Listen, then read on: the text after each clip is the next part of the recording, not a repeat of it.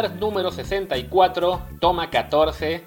Sí, como lo oyen, estamos sufriendo un poquito para hacer el episodio de hoy, viernes, porque, bueno, ya les habíamos avisado que estamos en sitios remotos, entonces ya teníamos un plan muy bien hecho para cómo haríamos para grabar el episodio, pero no contábamos con que la tecnología nos iba a fallar y el micrófono de Martín está dando falso contacto, así que nos toca de nuevo hacer esto a la antigüita vía telefónica y ojalá logremos terminar esta grabación en los próximos 35-40 minutos porque ya llevamos casi una hora intentándolo y ha sido un desastre. En fin, yo soy Luis Herrera. Martín, ¿cómo estás?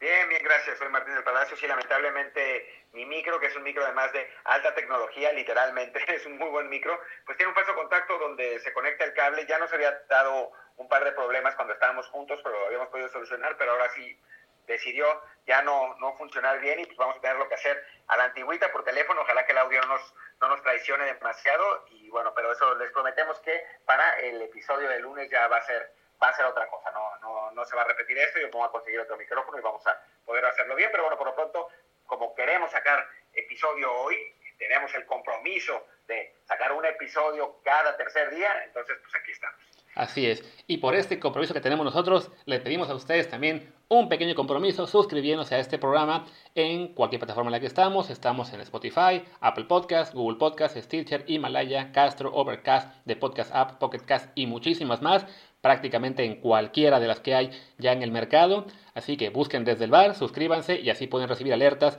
de todo el contenido que sacamos, tanto los episodios normales de lunes, miércoles y viernes, como los pequeños extras que de vez en cuando hacemos los martes o los jueves, o las narraciones de partidos que quizá hagamos alguna en estos días, que lo veo complicado porque nuestros más tecnológicos lo ponen difícil, pero también lo intentaremos. Así que por favor suscríbanse y también no olviden dejar reviews de 5 estrellas para que más y más gente nos encuentre y así valga mucho más la pena todo este suplicio tecnológico por el que estamos pasando, por este afán de no dejar de hacer contenido ni siquiera cuando estamos tratando de tomar vacaciones. En fin, pues ¿qué te parece Martín si comenzamos? Con los temas del día y pues para variar, prometemos que ese tema lo, haremos lo más corto posible, pero no podemos dejar de mencionarlo, el tema de los contagios en, de coronavirus en la Liga Mexicana y que ahora parece que va a ser el América el que nos dé la noticia de nuevos jugadores infectados, ¿no? Pues bueno, sí, ayer eh, Paco Villa mencionó que había contagios múltiples en el América. Hoy el francotirador dice que por lo menos son dos, eh, dos jugadores que son asintomáticos según él eh, y que además hay otros, otros 11 tests que eh, no han recibido resultados, así que pueden, pueden ser más. El propio Paco contaba que el protocolo de la liga es hacer un test cada tres semanas, lo que, bueno, lo platicamos en, la parte del episodio que hicimos y no salió, lo platicaba Luis, que es, eh, pues, digamos, una cantidad realmente inaceptable, es, no tiene nada que ver con lo que sucede en otras ligas, ahora Luis va a decir más o menos cómo funciona el NFL, bueno, pues, en consecuencia, cada vez que hay estos tests, cada tres semanas, que es francamente absurdo, pues salen un montón de, positivos, ¿no? Porque además no hay, pues como no saben que están contagiados, pues no, no tienen la conciencia de cuidarse, de, quedarse en cuarentenados 15 días en sus, en, sus casas, y entonces pues están contagiando a diestra y siniestra, y a final de cuentas, pues prácticamente todos los equipos del fútbol mexicano han tenido un un contagiado y ahora le, le tocó la América que tiene bueno, dos y, los que los que se acumulen, ¿no? Sí, porque además, o sea, esto que mencionaba Paco Villa, yo no imaginaba que era así. Alguna vez había preguntado yo en plan, un poco en broma, un poco en serio en, en Twitter, si una vez que había pasado la primera ronda de, de test en México, se acordaban de que tenían que seguir haciéndolos, pero no me imaginé que iba a ser esto de una vez cada tres semanas, lo cual es un disparate. Para dar un ejemplo, que, sé que no es fácil hacerlo en México, pero por ejemplo en Estados Unidos, en la NFL, uno de los principales puntos de conflicto entre las asociaciones de jugadores y la propia liga para regresar a la actividad ahora con el training camp es que los jugadores pedían que los tests fueran diario, mientras que la liga ofrecía que fueran cada dos días. Al final llegaron al acuerdo de que las primeras dos semanas se van a hacer los test diarios y después ya en función de cuántos positivos pueda haber o no, reducir un poco la frecuencia porque sí saben que no, no es fácil estar haciendo todos estos test todos los días, tiene un costo económico importante, tiene un costo además logístico también importante, o sea, no, no es simplemente tomarte la muestra y que en una hora se sepa cómo fue, sino en realidad es un proceso de laboratorio que toma algunas horas y entre más y más pruebas sean, pues más retraso puede haber, sin contar además que, bueno, que para buena parte de la, de la población también está el interés por hacer pruebas, entonces más allá de que se hagan en laboratorios privados, pues sí, no, no es algo que esté al alcance de, de hacer pruebas para todo el mundo todo el tiempo. Entonces, el esfuerzo que hará la NFL es muy importante. Quizá en México sería demasiado pedir que se hagan test diarios, pero sí creo que por lo menos sería para pedir que se hagan una vez a la semana. Y ya es muy poco eso. Sería para que se haga, bueno, antes de que los equipos vayan a viajar eh, a, a, una, a una otra localidad, por lo menos tener los resultados a tiempo para evitar que cualquier contagiado viaje. En el caso de los equipos locales, pues está la ventaja de que no hay que hacer traslado, pero de todos modos sería importante que se haga ese test, porque a fin de cuentas, en este rango de tres semanas, lo que pasa es que sí, a lo mejor un jugador que se saca el test negativo hoy, dentro de tres días se contagia quién sabe cómo, acaba llevando el virus a su equipo a los cinco días, también lo lleva al equipo rival al partido siguiente y es un contagiadero que se refleja en las cifras de los test de tres semanas después, que además afectan no solo a los jugadores, ¿no? Justo ayer supimos los casos de Chivas, de hoy supimos de Fernando Beltrán, ayer sabíamos de, Ronaldo Cisneros y Gabriel Antuna, y en el caso de Antuna fue su mujer la que reveló que no solo él, sino también ella y su bebé están contagiados, y, y es jugar con la salud de los jugadores y su entorno, y es algo muy peligroso porque más allá de que, repitamos, ¿no? que son jóvenes y que seguramente no les pasará nada, la, el riesgo de que por fin le toque a uno, a un jugador o a una persona cercana a él un caso grave es cada vez más y más latente y la liga no está tomándose esto con la suficiente seriedad y con el suficiente compromiso de otorgar la mayor seguridad posible a, los jugadores y a los técnicos, ¿no? Sí, no, totalmente. Y bueno, más allá de, de la situación en el fútbol mexicano, también se enmarca en una situación en el país en la que eh, pues realmente la, la epidemia está eh, totalmente sin control, ¿no? Ayer fue la, la mayor, se reportó la mayor cantidad de contagios, el, el, número de muertos se mantiene entre los 600 y los 900 cada día. El presidente hoy dijo que eh, él cuando recibía gente en, en, su oficina no usaba cubrebocas, solamente mantenía la, la sana distancia. Entonces, bueno, es un total descontrol, no hay test porque no se hace test, solo hay en, algunos laboratorios privados. Nos estaban contando que en el Distrito Federal un test te puede costar eh, hasta 5 mil pesos, mientras que hay otros estados de la República donde la situación es, es un poco mejor. Entonces, pues sí, está difícil, está difícil cumplir un protocolo en la liga que para, para que haya test diarios o test cada dos días. Dicho esto, es una liga donde se mueven millones y millones de dólares, donde el principal activo son precisamente los futbolistas y la salud de los futbolistas es fundamental. Entonces, eh, pues creo que la liga tendría que tener un compromiso de hacer un protocolo serio, no, no, no esta ridiculez de, de cada tres semanas. Y bueno, o sea, hay que ser absolutamente claros, o sea, si nos vamos a la lógica, si nos vamos a lo que se tendría que hacer, la primera fecha tendría que posponerse y se tendría que considerar muy seriamente suspender el torneo. O sea, por lo menos posponerse hasta que las condiciones sean las adecuadas para poder realizar deportes, porque esto es un pinche descontrol. Y una vez que empiecen los partidos a, digamos, en, de forma masiva, pues, o sea, que se juegue cada, cada semana, la, la, posibilidad de contagios va a ser mucho más grande. Y no solo de futbolistas, sino también de el cuerpo técnico, de los árbitros, de la gente que trabaja en los estadios. O sea, la, lo, los riesgos son muy importantes y no es una gripita. O sea, entre los deportistas la situación es un poco mejor, eh, pero siempre cabe la posibilidad de que haya un, un enfermo real. Ahora Fernando Beltrán, el, el, jugador de Chivas, está cuarentenado en su, en su casa porque tiene síntomas. O sea, no sabemos si tiene síntomas muy graves, probablemente no, pero la, las posibilidades de que suceda existen. Y ya, tan solo porque existan, ya debería ser razón suficiente para que este asunto se, se pare, ¿no? O sea, para que se, se tome en cuenta, pues eso, los activos de la liga que son los jugadores. Y tomando en cuenta que en principio va a haber una vacuna entre septiembre y diciembre de este año, pues quizás sea, pues sea mejor obrar con la mayor precaución posible. Sí, porque además entendemos que se ha esgrimido la, excusa de que la liga, los, los, los equipos, las televisoras están desesperadas por arrancar porque se, se, ocupa generar ingresos, pero a fin de cuentas es una visión muy cortoplacista, arrancar como sea, de la forma que sea, sin considerar que sigue habiendo contagios ahora, si esto solamente puede llevar a que en unos, unos días o semanas esto estalle de la peor forma y entonces sí, se tenga que eh, parar porque no hay otra, ¿no? Y lo vemos esto en los ejemplos que hay en la sociedad y en los países, ¿no? El caso de Estados Unidos, como este país intentó reabrir su economía desde mayo, pese que a todos los expertos les advertían que era demasiado pronto, pero había tal eh, prisa por, y tal, tal premura por decir, no, no, tenemos ya que reactivar la economía, ¿qué pasó? Reabrieron y un mes después, dos meses después, empezaron a hacer los nuevos contagios y hoy Estados Unidos está en una peor situación que la que estaba hace... En, en, abril, por ejemplo, ¿no? El caso de, bueno, donde vivimos nosotros, que somos en Barcelona, que vimos Martín y yo ahí, una ciudad turística que reabrió, el, gobierno local también hizo eh, apresuró mucho las últimas fases de, la, de lo que llaman allá la desescalada. ¿Y qué pasa ahora? Justo hoy estamos platicando Martín y yo que la ciudad tuvo que cerrar de nuevo el ocio nocturno, que Francia ya recomienda a sus ciudadanos no, no ir a Cataluña. Y eso aplica también para cualquier ámbito en ese sentido, ¿no? O sea, el querer acelerar las cosas solo por la desesperación de que la economía mejore, solamente lleva a que la cosa se ponga peor.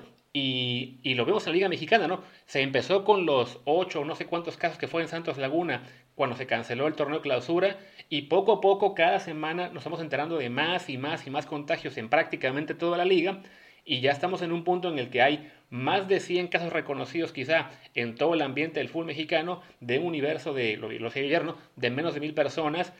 O sea, pareciera que no se dan cuenta de que esto realmente se puede convertir ya no solamente en una cuestión de números, sino de una desgracia, porque tarde o temprano esto va a alcanzar a, alguien eh, en situación de riesgo y entonces sí, a ver cómo le respondemos a la gente eh, con esto de que, ah, pues, que queríamos que regresara al fútbol, pues sí, pero el, regreso al fútbol acabó costando daños severos o incluso vidas, ¿no? Que esperemos que no, que no sea lo que ocurra. Sí, no, exactamente. Y la verdad es que al paso que va la situación, pues va a ocurrir. O sea, no, no es que, no es que queramos ser eh, alarmistas y como eh, nos, acusaban al principio de la pandemia cuando teníamos el podcast de Diario de Cuarentena que nos decían, es que ustedes lo que quieren hacer es, es que cunda el pánico. No, advertíamos lo que iba a pasar y pasó. En este caso, por una cuestión de simple probabilidad, va a ocurrir. Hay un montón de contagios, ha habido como 130 contagios en el, en el fútbol mexicano, que es una tasa altísima. Uno de esos, en algún momento, va a tener que, tener consecuencias, ¿no? Y esas consecuencias pueden ser, ojalá que no suceda nada de esto, pero puede ser desde que se muera un futbolista hasta que quede con eh, suficiente daño como para poder, para no poder jugar nunca más en su, en su vida, ¿no? Y entonces vale la pena tomar ese riesgo por eh, arrancar un campeonato que además está arrancando mucho antes que los torneos en Europa y que casi todo el mundo, pues en mi opinión no. Pero, pero bueno, o sea, así es, así es como estamos. Entonces, si lo quieren hacer, entonces por lo menos que lo hagan bien, que hagan los protocolos sanitarios que estén consonantes con la situación y que no expongan a, todos los jugadores y, al staff y a las familias de los jugadores, etcétera, a un virus que sabemos que es potencialmente mortal. Así es. Y bueno, como prometíamos que no queremos expandir demasiado en ese tema porque ya hemos hablado de él ayer, antier y muchas veces durante el verano, pues demos por cerrado el tema coronavirus porque a fin de cuentas ya creo que toda la gente que nos oye sabe perfectamente lo que pensamos y en Twitter puede ver lo que está ocurriendo y en general noticias. Y pues demos en giro a hablar de deporte, del, fútbol, aunque, aunque así que paradójicamente sepamos que no, no sería bueno que arranque, pero bueno, va a arrancar y va a arrancar en el caso de uno de los equipos mexicanos con un equipo más bien que se queda sin técnico a un día de que arranque, ¿no? Que es el caso de Pumas, que se enteró ayer de la renuncia de Mitchell eh, por, dijo él, motivos personales, ¿no? Por motivos personales que mientras más sale información parece que sí son realmente motivos personales. Eh, lo, que, lo que pudimos saber, yo me enteré de esto ayer, pero ya hoy alguien más lo dijo desde España, es que la madre de Mitchell está en una residencia para ancianos en España. Sabemos que en España, lo sabemos bien porque como vivimos ahí, lo, nos, lo repitieron un montón y nos enteramos un montón eh, de, esta situación.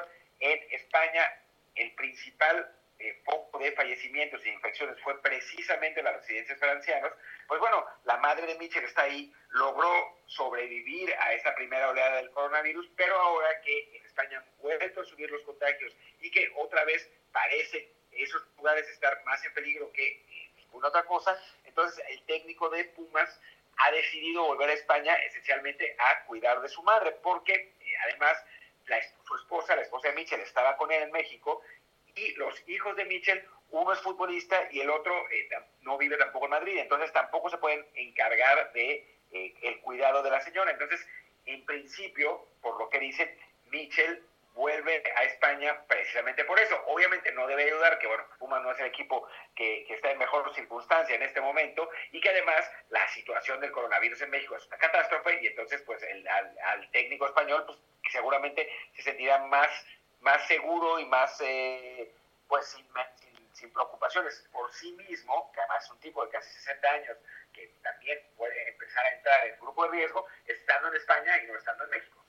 Sí, así es. Ayer, en cuanto se hizo oficial su salida del equipo, empezaron a haber rumores de que se iba para un equipo de la MLS, que si lo quería Valencia de España, pero esto, y lo comenté en Twitter, es, digamos, ya la, la broma de todos los días cuando hay un puesto libre en la Liga Española y él está libre, es el suena Mitchell. Entonces, no, no, aparentemente no tenía ningún sustento esto de la posibilidad de que suena Mitchell para el Valencia, simplemente era eso, el, el, el chiste local que se repite cada vez que hay una vacante pero como dice Martín, es una cuestión, por un lado personal, el tema este de la salud de, su mujer, y ya en lo que nos interesa un poco más a nosotros, pues también la situación de Pumas con este desastre directivo, con esta planeación del torneo basada básicamente pues en recortar la nómina y en bajar sueldos y en que se juegue con la cantera y poco más y que en general, pues sí, habrá sido un factor que no ayudó para nada a, a que Michel se quisiera quedar, porque francamente Pumas eh, está, viene a arrancar un torneo pues con una plantilla en los huesos y una situación realmente complicada a nivel directivo y a nivel vestidor, ¿no? Sí, bueno, Pumas es la consecuencia de muchos años de hacer las cosas muy mal, desde, eh, bueno, desde hace mucho realmente, con, con eh, Rodrigo Ares, pues se hicieron cosas muy, muy mal, realmente el equipo se quedó en una situación económica francamente lamentable que lleva a que en este momento no se pueda contratar a un director técnico porque esencialmente no hay dinero para hacerlo. El que se queda de interino por el momento es un argentino, que era el que, el que bueno, el encargado de las fuerzas básicas, si, si bien entendí, o sea, no es, no es ni siquiera, se llama Andrés Lilini, Lilini, no sé, Lilini, eh, que estaba encargado de fuerzas básicas, no sé, no, o sea, es un técnico que no tiene que no tiene ningún cartel, vamos a ver cómo, cómo funciona, pero bueno, el equipo no tiene dinero para pagarle a un candidato más o menos serio, ¿no?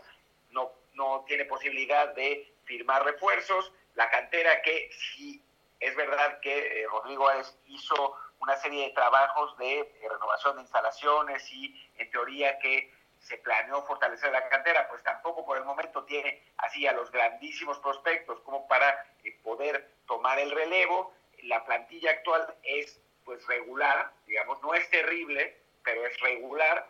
Entonces, pues sí, la situación de Pumas es, es dramática, aunque también eh, a mí, yo, siempre, siempre, siempre me pone de malas la gente que, que, ya sea por fanatismo, por cortoplacismo, empieza a decir que los equipos grandes no son grandes nomás porque andan mal por un rato, ¿no?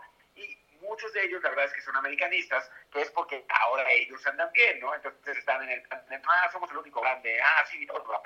Pero no se olvidan, se olvidan que pasaron 13 años sin ganar un título y que entre 2005 y 2013 ganaron nomás uno, ¿no? O sea, en 2005 ganaron uno, después, pero en 2002 ganaron uno, después en 2005 ganaron otro, después en 2013 ganaron otro. O sea, pasaron un buen rato sin ser campeones. Entonces, ahora que les está yendo bien, se acuerdan con lo de, que son el único grande, pero en la práctica, pues los ciclos en el fútbol han sido así, y los equipos grandes o chicos vienen y van, sobre todo en el fútbol mexicano, que eh, son, es un fútbol muy parejo, donde eh, realmente puede ganar cualquiera la liga. Entonces, pues no es tan fácil para los, para los grandes. O sea, no, no, no estamos hablando de, de, de Inglaterra, ¿no? Donde, hay seis grandes y entre esos seis grandes normalmente se repiten, se repiten los campeonatos, menos el Tottenham, que nunca gana nada, pero en, en México pues pasan cosas como la de Cruz Azul, que lleva un millón de años sin ganar un campeonato, 23 años, en Guadalajara, que ha ganado eh, unos cuantos en los últimos 30 años, América, que ha sido más exitoso de 2013 a la fecha, pero que antes no lo era, y, eh, y, Pumas, que bueno, ya vemos lo que, lo que está pasando con Pumas. Entonces, eh, pues sí, es una situación muy complicada para un equipo de la ProSAP y de la historia de Pumas, pero tampoco podemos decir que eso quiere decir que vaya a ser el funeral del equipo, ¿no? En algún momento seguramente vendrá eh, otra vez un Arturo Elías Ayú, me decían también que el antiguo abogado de, Pumas en esa época, Sergio Rodríguez, trae un proyecto y quiere entrar con, dinero al equipo, o sea, hay posibilidad de que Pumas, eh, bueno, de rescatar a Pumas, lo que sí es cierto es que en este momento pues, la cosa está muy. Sí, no, y a fin de cuentas, no es que Pumas venga de una etapa en la que tenía grandes plantillas o mucha promesa de arranque de torneos. De hecho, los torneos que dirigió Michel se, se planteaba que Pumas eh, eh, no estaba para competir y de hecho sí lo logró hacer. O sea, eh, fue incluso super líder unas semanas, el equipo estaba jugando relativamente bien, estaba dando resultados. Y no es que Michel sea un super técnico, o sea, Michel es un técnico, yo lo comentaba cuando, cuando lo contrataron, al que le fue muy bien en Grecia porque dirigía a Olympiacos, que es el ahí sí es el único verdadero grande de Grecia, pero que cuando dirigió en España, la mayoría de sus trabajos no fueron muy destacados. Entonces llegó a México, logró sacarle jugo al plantel, pero tampoco es que él viniera a hacer eh, una revolución y que le hubiera sacado un jugo tremendo a jugadores que nadie más podría, ¿no? Entonces habrá que ver si este Ligini o Lilini, como se diga su apellido, eh, responsable de la cantera, pues al conocer a todos sus jugadores que los va a tener que contar, eh, puede, pues puede dar, puede dar resultados y que Pumas esté en un eh, pues sí, que logre ser competitivo, más allá de que sí, no, evidentemente no será favorito para el título, quizá ni siquiera para entrar a la liguilla, pero bueno, es algo también que la afición de Pumas a veces se olvida de que es un equipo que depende mucho de ciclos y de repente toca tener un torneo en el que hay que confiar en los jóvenes, bueno, pues tocará confiar en ellos y si nos va mal como, como, equipo, como fans, hay que aceptarlo, que bueno, que por lo menos sea el paso que hay que dar para que algunos de esos jóvenes se puedan consolidar y, y, sean más importantes más adelante, ¿no? Que, ahora mismo, eh, sí, la, plantilla parece bastante limitada, pero a lo mejor de ahí sale uno o dos jóvenes que, que puedan ser importantes más adelante, pues que al menos iba a este, torneo en el que Pumas sí evidentemente arranca con una situación complicada en lo administrativo y, y en general en el vestidor, ¿no?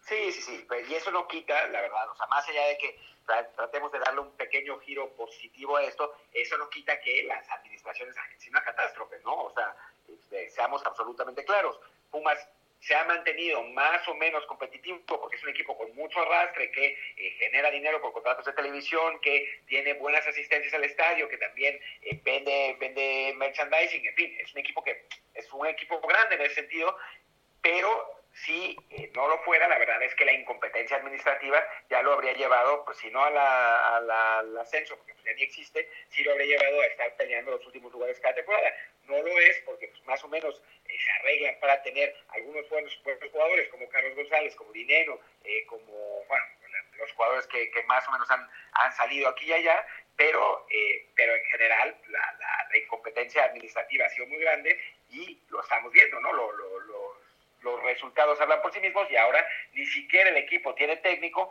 a dos días de empezar, a un día de empezar el campeonato, ¿no? Así es, yo creo que en este momento la única solución está en que vuelen los picolines y yo saquen el equipo adelante, ¿o no?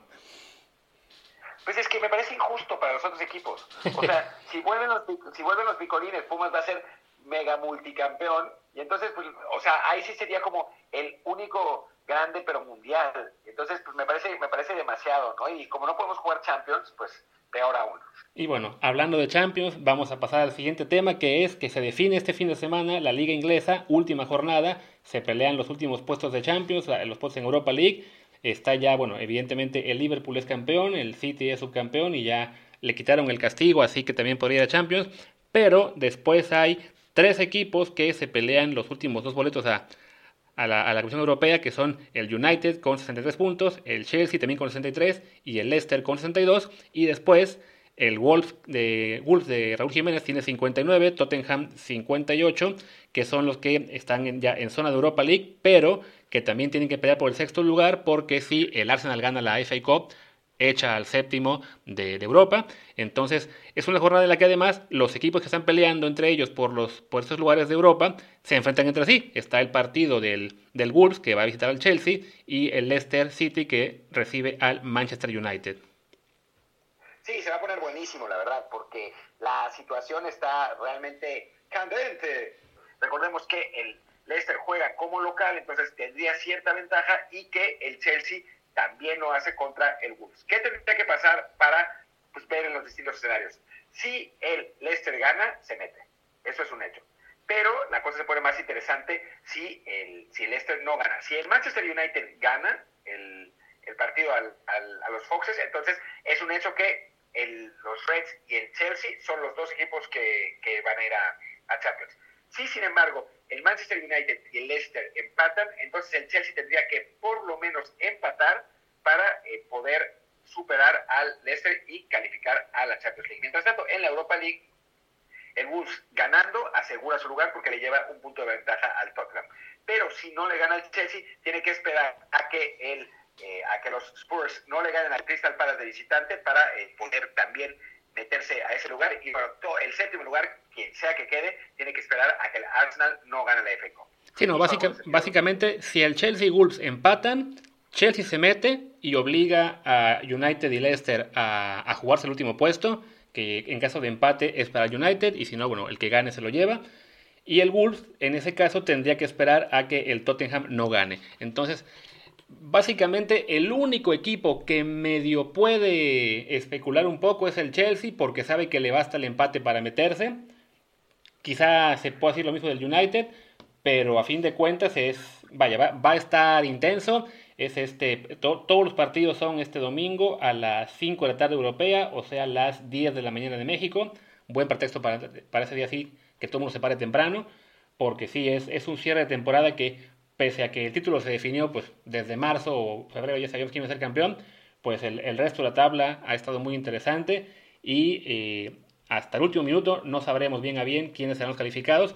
Y bueno, para el caso de Raúl Jiménez en particular, saber que si, si su equipo, que ya no, no, aspira a Champions directamente, pero sí vía Europa League, pues sí es un hecho que él también buscará ahí por lo menos asegurarse el puesto en Europa, porque si queda séptimo y luego gana el Arsenal, ahí sí se despiden por completo de Raúl, que va a acabar eh, aceptando la, pues cualquier oferta que le llegue, ¿no? Porque sí se quedará sin jugar Europa por completo. Sí, sí, obviamente. Eh, vamos a ver también qué es, qué es lo que sucede, porque yo tampoco creo que la, que la Europa sea suficiente para, para Raúl, ¿no? O sea, es un jugador que ya tiene la calidad, que ya tiene la prosapia en, en la Premier como para pensar en regresar a la Champions League con un rol mucho más importante que el que eh, jugó en, las, las, ocasiones que lo hizo. Entonces, creo que sí debe ser su prioridad como eh, jugador, como futbolista, como eh, para buscar la actuación individual, él está en un equipo que busque ser protagonista en ese, en ese torneo, ¿no? Entonces, pues, pues vamos a ver, obviamente es un jugador muy caro, la situación en la pandemia no lo hace, no lo hace tan fácil, pero sí creo que no ir a Champions pues, debería ser el motivo suficiente para que se fuera Raúl. Obviamente, por lo, como, como lo dices, si no juega Europa League, pues no ni hablar. O sea, ahí sí, sí me parece que tendría que, que buscar, que buscar otros aires y, un equipo mejor. Sí, no. Y otra liga que ya se puede definir este fin de semana es la italiana. A esa le quedan aún tres partidos, pero el, la Juventus tiene seis puntos de ventaja sobre Atalanta y de hecho son solo seis porque perdió ante Udinese, que fue ayer, si no me equivoco. Pero bueno, ya el Atlanta juega este viernes contra el Milan. Si, lo, si perdiera, ya se acaba la liga. Y si gana, de todos modos, ya la Juve puede definir todo el domingo ante la Sampdoria. Entonces, bueno, ahí un partido que permitiría más que nada a la Juventus ya eh, relajarse en Italia y empezar a enfocarse en el regreso a, a la Champions League, sobre todo considerando que le toca jugar en octavos de final la vuelta contra Lyon, un partido que, una serie que perdió 1-0 el partido en Francia, entonces no va a estar tan sencillo remontar. Ahí el gol de visita puede ser muy, muy peligroso si los del, si los del si Lyon consigue uno. Entonces, pues la Juve intentará ya esta semana definir ese título, dar la, dar la sorpresa ganando su vigésimo octavo escudato consecutivo pero, pero bueno, ya, con eso quedarían ya definidas todas las ligas en Europa, al menos las importantes, ¿no? Exactamente. Y bueno, vamos a ver qué pasa con la Juve porque, porque a final de cuentas, digo, está como, como realmente eh, trastabillando, ¿no? O sea, es, es un equipo que, siendo la Juve, sí, llegaba, llegó al balón con una, con una distancia menos, pues menos importante que la que tiene ahora y con el Inter y el Lazio pisando los talones en aquel, en aquel entonces, pero en los últimos partidos no se ha visto bien, ha perdido, ha perdido digamos, eh, impulso. El Atalanta empató la semana pasada, bueno, la semana pasada, el partido pasado, de haber ganado ahora sería cuatro puntos, lo que haría las cosas mucho más divertidas. Aún así, estando a seis, la Juve no está completamente asegurada de, ser campeón. Entonces, pues, pues vamos a ver lo que sucede, ¿no? Esta, esta Juve que enfrenta a la Sampdoria, un equipo que no que realmente no anda muy bien, que está en el lugar eh, número 14, mientras que el Atalanta, que está siendo una, una tromba, enfrenta a otro equipo que está en muy buena situación, que es el, que es el Milan. Juegan, ese partido se juega antes, se juega pues hoy, sí, hoy a las 9.45 de la a las 9.45 de la noche hora, hora europea, o sea que lo van a, seguramente cuando escuchen este episodio ya habrá acabado ese encuentro, y entonces pues todavía no, no, se, no se define esa, esa situación y va a ser, eh, va, a estar, va a estar padre el, va a estar padre el final, y el Inter tampoco está completamente fuera, el Inter va a, a campo del Genoa, que el Genoa también está en, muy cerca de zona de descenso, así que puede haber todavía un poco de, de combinaciones durante, durante un par de semanas. Sí, no, a la Juve le benefició mucho que la Lazio se cayó en el reinicio de la temporada eh, porque estaban muy pegados, pero cuando rearrancaron, la Juve arrancó ganando partidos, la Lazio se cayó, ahí se generó la distancia entre ellos, al tal grado que fueron Atalanta e Inter los que ahora tomaron el segundo y tercer puesto, y esto ha permitido que la Juventus, aunque en los últimos cinco partidos solamente ha ganado uno por dos empates y dos derrotas, eh, pues sí, parece ya encaminada al, campeonato, básicamente le faltan tres puntos en los últimos tres partidos, entonces eh, lo más seguro es que será campeona, pero sí es cierto que ha trastabillado y que eso, sumado al hecho de que el Lyon le ganó el partido día en la Champions, pues les preocupa un poquito de cara al final de temporada. ¿Y qué te parece? Bueno, si ya, ya veo que ya pasamos la media hora de programa y considerando los problemas técnicos, pues simplemente comentemos rapidísimo dos temas de no fútbol que, que se dieron entre ayer y hoy. Falta, un tema, falta un tema de fútbol antes de, de los dos temas de no fútbol. ¿Qué te parece? Y mejor decimos primero los de no fútbol y así los obligamos a que esperen hasta el último minuto para escuchar el de fútbol. Porque eso le va a gustar al público mexicano. Es muy importante. Exactamente. No se lo pueden perder lo último que vamos a decir. Así que bueno, rápidamente, no fútbol. Se confirma hoy que el Gran Premio de México no se va a correr en la Fórmula 1. Desafortunadamente se canceló todo el tramo americano de, del Gran Circo. No va a haber Gran Premio ni de Canadá, ni de Estados Unidos, ni de Brasil tampoco pues por, evidentemente por la pandemia. Era una, una cuestión de esperarse en el caso de Estados Unidos, Brasil y México, porque nuestros tres países son un desastre en este momento con la pandemia. Y ahí sí pagó un justo por tres pecadores, porque Canadá lo estaba haciendo todo bien, tenía mucho menos casos, pero también le cortaron las alas, no tendrán gran premio. Y en cambio se añadieron tres más a la parte europea, una prueba más en Alemania, una en Portugal y un tercer gran premio en Italia esa temporada, que ya son 13 fechas ahí para que tengamos por lo menos más posibilidad de ver a Checo Pérez, pero no, no será en casa. No, y bueno, era de esperarse, ¿no? La verdad es que yo ya lo había dado por sentado, pero aún sin, sin decirlo, porque pues la circunstancia es la que es, eh, la, la, la Fórmula 1 tiene pues unos requisitos muy específicos y unos costos gigantescos eh, a la hora de trasladarse eh, de, un, de un lado al otro del mundo, incluso económicamente no les, no les hacía sentido salirse de Europa, entonces pues, pues sí, es, es normal, la, epidemia se lleva pues otra otra consecuencia lamentablemente y bueno pues será será hasta el próximo hasta el próximo año ojalá que, que todo esté bien pero bueno no, no, es no es ninguna noticia sorpresiva. Así es. Y el otro tema que teníamos de no fútbol era en el fútbol americano que tenemos a un equipo de la NFL que ahora se va a llamar como si fuera equipo de fútbol el equipo de Washington. Anunció ayer que su nuevo nombre, al menos por la temporada 2020, en lo que encuentran un, un nuevo mote que no sea racista, ofensivo y todo lo demás, pues van a ser simplemente el Washington Football Team.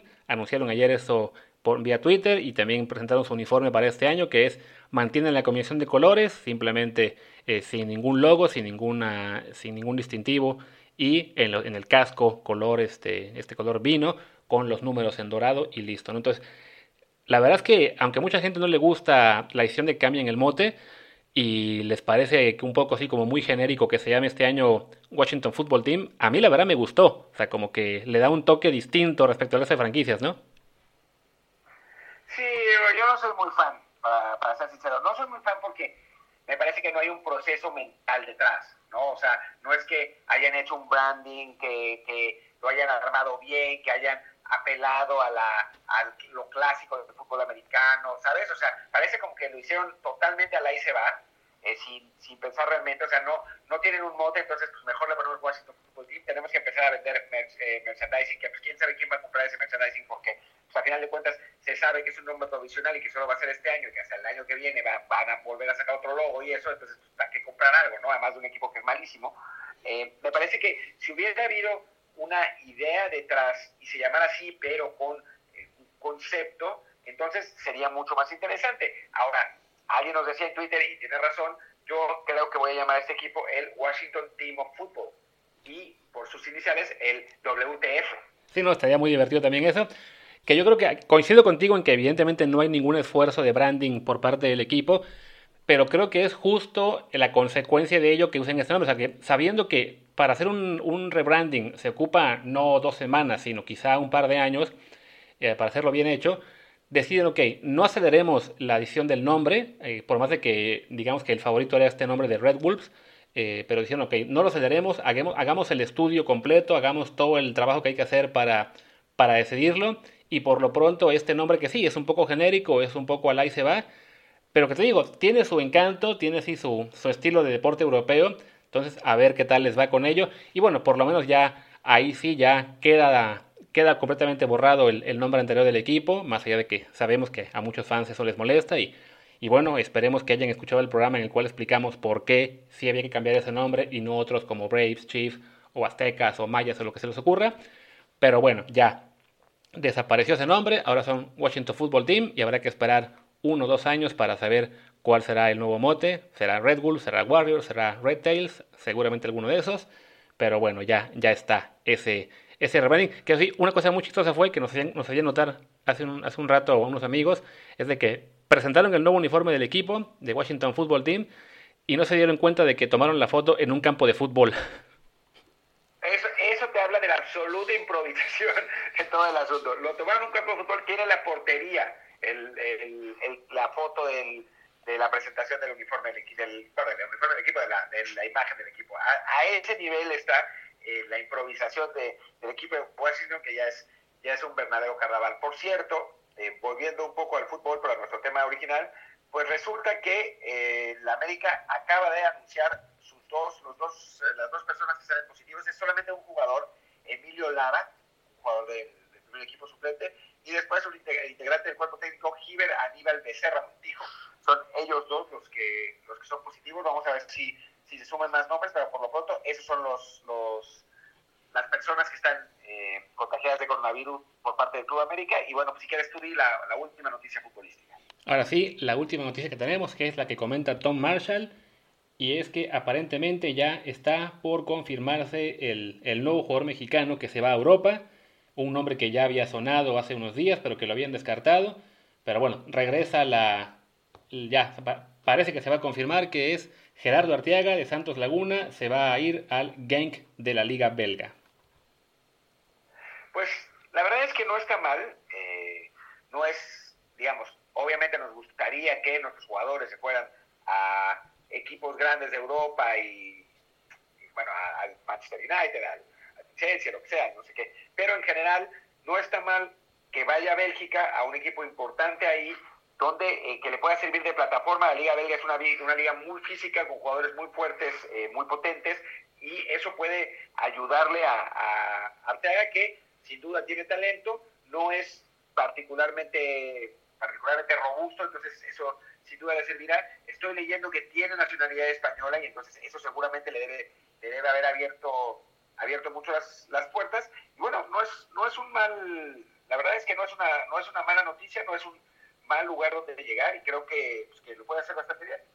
Sí, no, estoy tratando de ver la tabla general del año pasado, porque bueno, la Liga Belga fue una de estas que, que sí se paró y no, no reanudó tras, el, tras todo este parón de coronavirus. Entonces, el Genk iba séptimo y por lo tanto se quedó fuera de Europa. Este año no, no estará ni en, ni en Champions ni en, ni en Europa League pero sí es un equipo que suele competir por meterse ahí y como dice Martín, puede ser, puede ser un buen punto de una plataforma, un punto de partida para él, para Arteaga, sobre todo si tiene la ventaja de, tener el pasaporte comunitario y, y si no, pues un caso como el de Gobea, de un jugador que pueda ir elevando su nivel poco a poco y lo que hemos hablado en programas anteriores, ¿no? que, que más y más mexicanos den el salto, que, que busquen mejorar, porque además esto abrirá puertas a jugadores de la, de la cantera del equipo en el que se deja un hueco, pues para cubrir esa, esa posición. Y bueno, importante decir que Arteaga jugó todos los minutos de todos los partidos en la temporada pasada, y eso, bueno, habla, habla bien de él en un equipo además de, de, muy, buen, de muy buen nivel, que mostró muy buen nivel como, como Santos Laguna. Entonces, pues es un jugador que llega en un buen momento de su carrera, seleccionado nacional sub-23, que ha tenido eh, participación participación selección mayor también. Ojalá que se confirme esto, según eh, Tom Marshall, era cuestión de tiempo. Eh, y así, si así sucede, pues eh, es, un, es un jugador con potencial interesante. O sea, no es lo que pasó con Omar Gobea, que llegaba a, la Liga Belga un poco de rebote porque no había, no había tenido espacio en el primer equipo ni de Toluca ni de América. En el caso de Gerardo Arteaga, es un jugador que es titular indiscutible ese equipo, con proyección internacional y la posibilidad de sí utilizar a esta Liga Belga como plataforma para fichar con un equipo más importante de otra liga, como ha sucedido con un montón de jugadores belgas, ¿no? Tanto el Anderlecht como el Bruges, como este mismo Genk, son, eh, digamos, esos trampolines que le permiten a eh, futbolistas de, belgas, belgas y africanos sobre todo, llegar a ligas mucho más importantes. Entonces, pues no es, la verdad es que no es una mala idea, no es una mala estrategia por parte de, de Arteaga y ojalá que se consume la transferencia y ojalá que lo haga muy. Así es. Y bueno, creo que con eso ya es suficiente y lleguemos al final de este programa que de nuevo nos disculpamos por el tema del audio. Créanme que teníamos ya nuestro plan muy bien hecho de todo lo que íbamos a hacer pero no contábamos con un falso contacto, así que en el fin de semana Martín buscará el... ¿Cuál es la tienda, el, continuo o la tienda de electrónica? Ya no recuerdo cómo se llaman en México, las más importantes. el Veracruz. Así es. No, no, sí, es que yo, yo me, acuerdo de la tienda de, mi pueblo. Pero bueno, ya conseguirá Martín su, su micrófono para que el lunes podamos grabar ahora sí con el audio correcto. Y por lo pronto nos despedimos. Pasen buen fin de semana, disfruten el, fútbol si se puede y nos veremos el lunes. Yo soy Luis Herrera, mi Twitter es arroba luisrha. Y yo soy Martín del Palacio, mi Twitter es arroba martindelp. Y el del podcast es desde el bar POD, desde el bar pod, recuerden con doble E entre desde y el. Y venga, hasta lunes. Muchas gracias.